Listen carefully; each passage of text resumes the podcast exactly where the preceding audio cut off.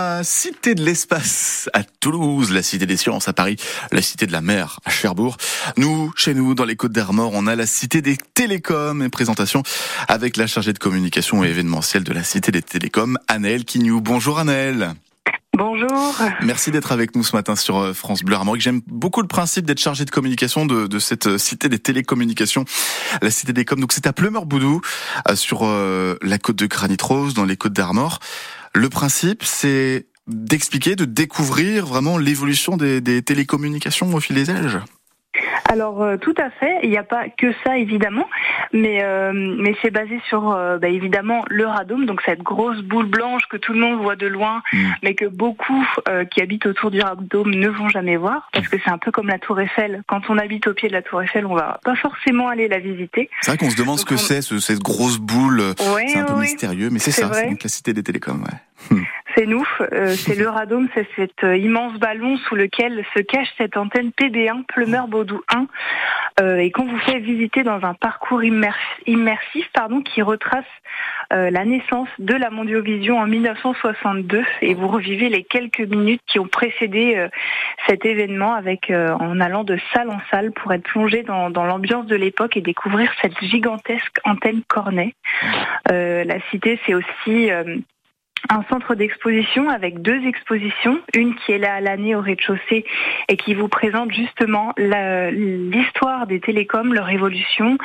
euh, que ce soit au niveau de la fibre optique maintenant ou alors euh, de tous les vieux téléphones, les anciens téléphones. Donc c'est aussi une exposition qui est euh, familiale puisqu'il y a des objets que les plus jeunes ne connaîtront pas et d'autres mhm. que les, les, les, plus âgés auront utilisé justement. Mhm. et on a aussi une exposition temporaire, donc là qui est au premier étage et qui, comme son nom l'indique, change régulièrement et qui vous présente euh, les médias et comment comment décoder euh, les fake news par exemple sur internet, euh, les photomontages, ce ah genre de choses. Donc c'est plutôt actuel. Il y a des petites des petites astuces pour ça. Ah oui, mais pour ça, il va falloir venir voir l'exposition. Ah, vous voulez pas donner, vous voulez pas donner. J'ai bien compris. On ne dit pas nos secrets. Non, je comprends. Euh, je vois aussi qu'il y en a eu euh, cet été, même si c'est terminé euh, malheureusement, mais je comprends, hein, c'était c'était estival.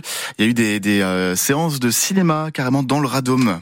De plein air. Euh, ah alors non, il y a eu des séances effectivement euh, de spectacle jeunesse à l'intérieur du Radom ah puisqu'on a une scène aménagée.